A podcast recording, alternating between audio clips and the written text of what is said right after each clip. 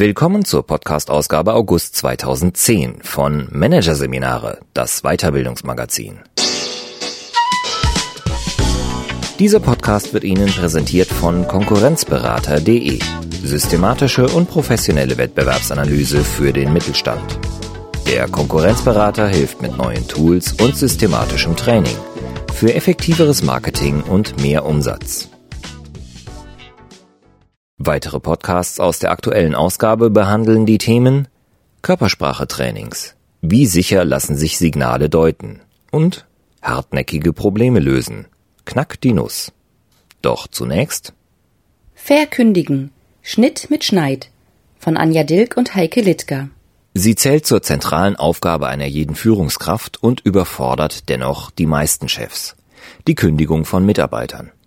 Das unliebsame Trennungsgespräch wird gern an Dritte delegiert oder mit Botschaften auswartiert, die den Gekündigten polstern sollen, ihn aber nur verunsichern.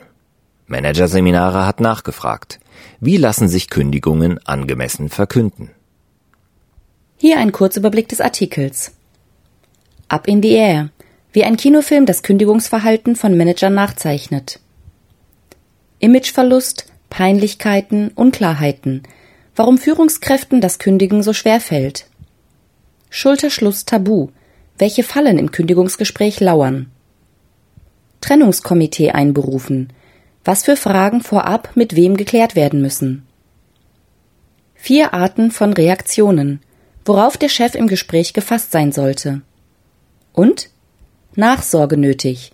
Was passiert nach dem Gespräch? Levin Burgers Karriere hätte nicht besser laufen können. Nach Banklehre und Studium Einstieg in die Marketingabteilung einer großen deutschen Bank, Wechsel zur Vorstandsassistenz in die Personalabteilung. Mit Anfang 30 ist Burger verantwortlich für das gesamte Recruiting und Change Management des Konzerns. Mit 35 hat der junge HR-Chef die Zusage für den Sprung ins Spitzenmanagement in der Tasche. Eines Tages klingelt der Headhunter durch, der seit Jahren für Burger Personal sucht. Die haben einen anderen für deinen neuen Job, Kurz darauf hat es der Recruiting-Leiter schwarz auf weiß. Der Arbeitsvertrag des Neuen liegt auf seinem Schreibtisch zur Bearbeitung. Das war ein Schock, der mich völlig aus der Bahn geworfen hat, erinnert sich Burger. Nicht, weil seine Karriere nun anders laufen würde.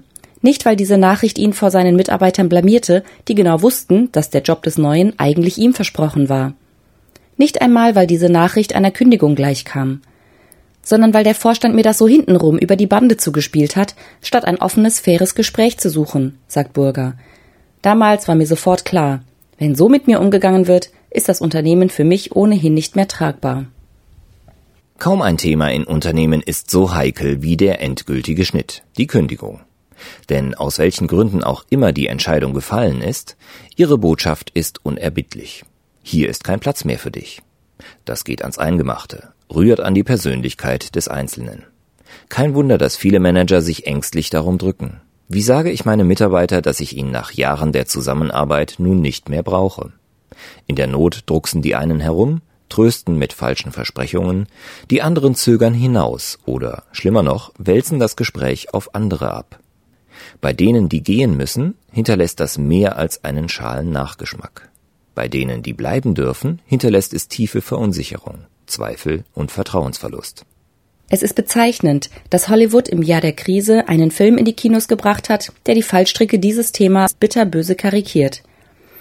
In Up in the Air wird Kündigen zum Massengeschäft, von feigen Managern delegiert an Ryan Bingham, den Mann fürs Grobe. Für ihn ist Feuern längst zum Lebenselixier geworden, stets zynisch ummantelt mit dem Hinweis, dass jeder Rausschmiss doch eine neue Perspektive eröffne, bis eine neue Mitarbeiterin eine effizientere Idee hat – Kündigen per Videokonferenz. Wie praktisch. Der Film bringt auf den Punkt, was wir täglich in Unternehmen beobachten, sagt Thorsten Groth vom Managementzentrum Witten, kurz MZW in Berlin. Die Unsicherheit bei Managern ist ebenso groß wie der Wunsch, das heikle Thema wegzudelegieren. Dr. Laurenz Andrzejewski weiß das. Er ist die erste Adresse, wenn es um das Thema professionelles Kündigungsmanagement geht. Er gilt als Deutschlands Trennungspapst hat Bücher geschrieben, hält Vorträge und Seminare. Manchmal klopfen Unternehmen bei ihm an. Können Sie das nicht für uns übernehmen? Solche Anfragen lehne ich grundsätzlich ab, sagt er. Trennungsgespräche gehören zu den Kernaufgaben eines Vorgesetzten. Der Grund, warum sich so viele Führungskräfte vor Kündigungen scheuen, liegt für Andrzejewski auf der Hand. Es ist unangenehm, es drohen Imageverlust und peinliche Fragen. Gerade bei betriebsbedingten Kündigungen. Warum trifft es mich und nicht einen anderen? Dabei darf es kein Geeiere geben, denn im Zweifel muss die Begründung auch vor mehreren arbeitsrechtlichen Instanzen Bestand haben. Doch das Geeiere ist nach Einschätzung Andrzejewskis ebenso verbreitet wie Kündigungen via Telefon. Heute noch schockiert ihn das Beispiel eines Vertriebsleiters, der aus dem Urlaub bei seiner Sekretärin anrief, ist wichtige Post eingegangen? Nein, aber ihr Platz wurde soeben geräumt. Solche groben Fehler können gravierende Folgen haben, erzählt Heike Kohaus, geschäftsführende Gesellschafterin bei von Rundstedt HR Partners. Die Betroffenen wehren sich. Dem Unternehmen drohen langwierige Aufhebungsverhandlungen und Arbeitsgerichtsprozesse. Hinzu kommt die schlechte Stimmung bei den Verbliebenen. Sie wissen ja nicht, ob sie als nächstes dran sind. Gerade die Leistungsträger machen das nicht lange mit und schauen sich nach Alternativen um. Um solche Folgen zu vermeiden, müssen Kündigungen und Trennungen professionell vorbereitet werden und für alle Beteiligten handwerklich sauber verlaufen. Sauber heißt zunächst klar begründen. Doch genau damit tun sich Manager oft schwer. Aus Unsicherheit, aus Konfliktscheu oder Angst vor einer entgleisenden emotionalen Reaktion des Gegenübers suchen viele stattdessen den Schulterschluss mit den Betroffenen mit Äußerungen wie Ich würde sie gerne behalten, ich verstehe das Ganze auch nicht, die da oben sind völlig übergeschnappt. Ein fataler Fehler und eine anbiedernde Haltung, die dem Mitarbeiter nichts mehr nützt und einem Manager, der entlässt, schlicht nicht zusteht und seiner Rolle nicht entspricht. Er ist entsandt zu exekutieren, nennt das Thorsten Groth, um im Sinne des Unternehmens zu kommunizieren, dass und warum die Firma den Mitarbeiter nicht mehr braucht, auf sachlicher Ebene. Selbst wenn der Entlassende privat tatsächlich anderer Meinung ist. Groth sagt, es ist Teil des Führungsjobs, so eine Situation auszuhalten und sich ihr offen zu stellen, statt verbal einzuknicken, ohne etwas zu ändern. Wie schwer das in der Praxis sein kann, beobachtet der MZW-Berater in großen Unternehmen. Dort wird oft an der Spitze entschieden, wer gehen muss. Die Ausführung bleibt den Managern drei Ebenen weiter unten überlassen. Doch diese kennen häufig die Hintergründe zu wenig. Deshalb bleibt nur vor einer Kündigung hartnäckig nachfragen. Welche strategischen Überlegungen stehen hinter einer Entlassung? Wie verändert sich etwa die Ausrichtung oder das Profil des Unternehmens? Er braucht eine glaubhafte Geschichte, die er erzählen kann, um für sich und in seinem Umfeld das Gesicht zu wahren. In Führungskräftetrainings spielt Managementberater Thorsten Groth das mit Führungskräften durch. In Rollenspielen üben sie, sich in die Situation des Gegenübers hineinzuversetzen. Wie fühlt es sich an, wenn mir der Chef sagt, Herr Müller, ich muss Ihnen leider kündigen, aber Sie sind wirklich ein absolut toller Mitarbeiter.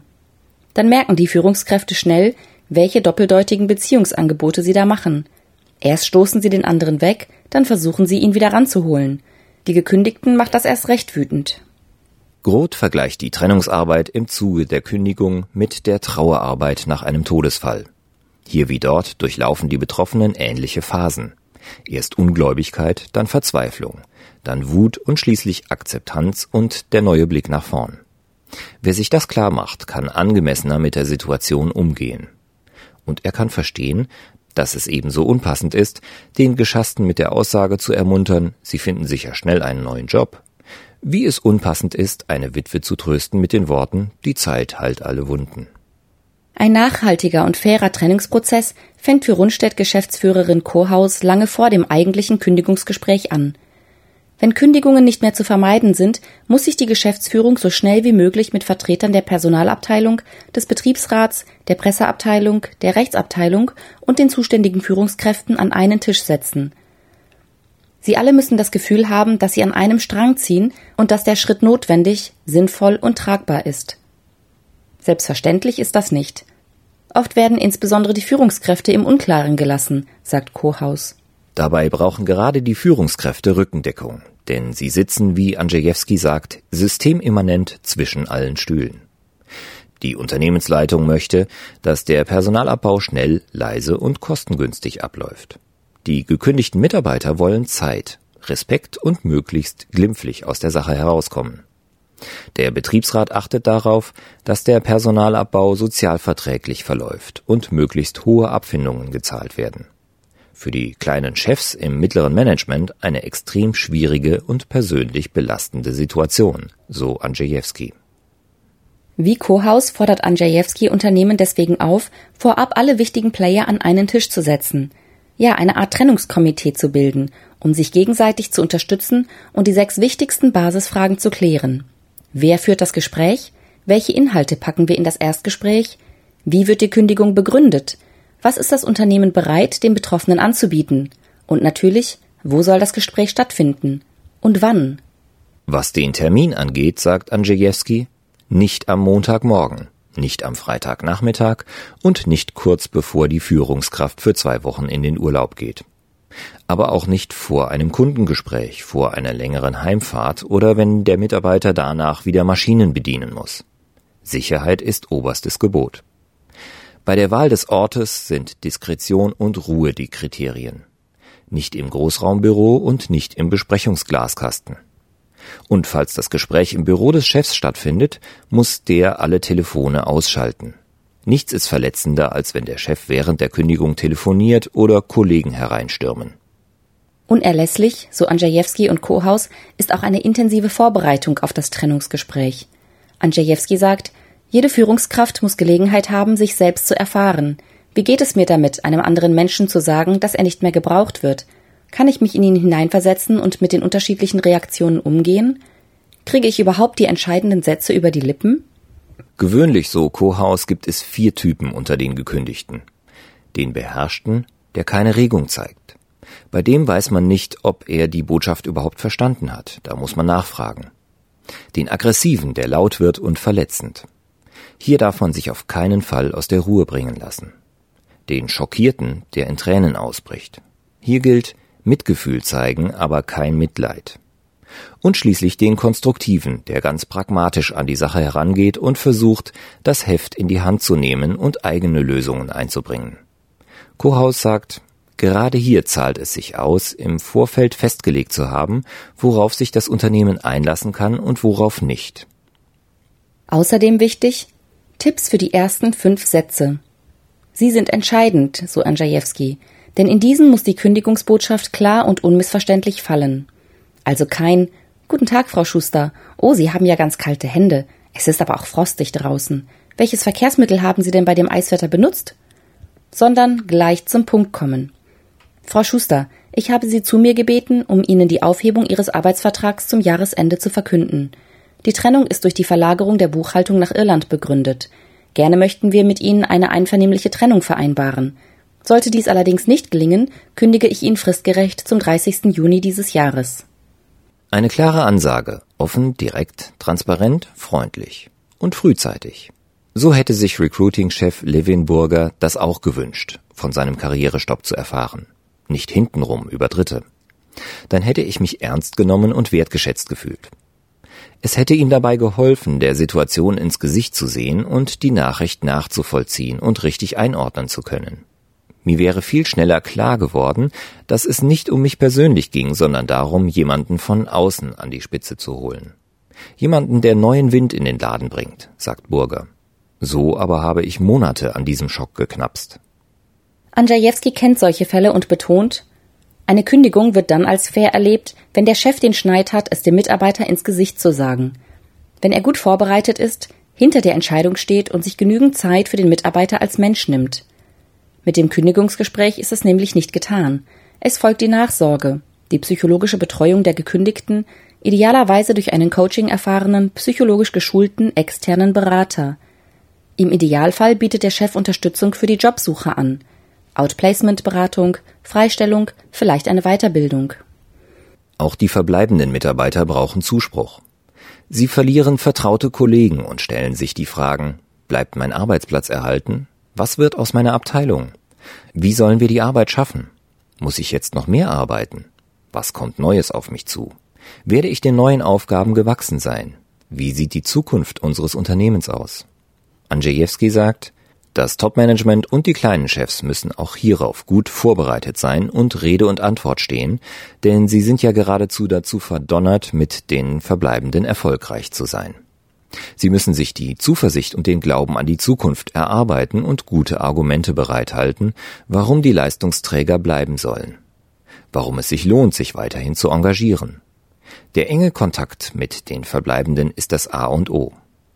Wie sagte Managementberater Thorsten Groth? Trennungsarbeit ist Trauerarbeit.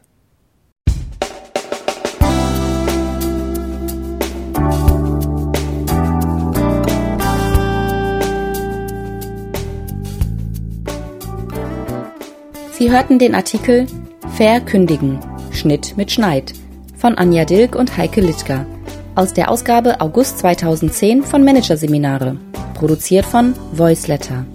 Weitere Podcasts aus der aktuellen Ausgabe behandeln die Themen Körpersprache-Trainings. Wie sicher lassen sich Signale deuten? Und hartnäckige Probleme lösen. Knackt die Nuss.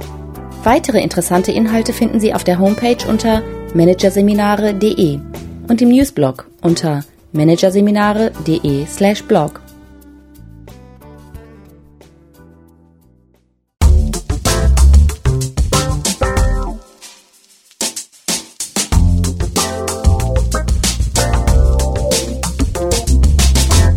Das war der Podcast von Managerseminare, das Weiterbildungsmagazin. Ausgabe August 2010.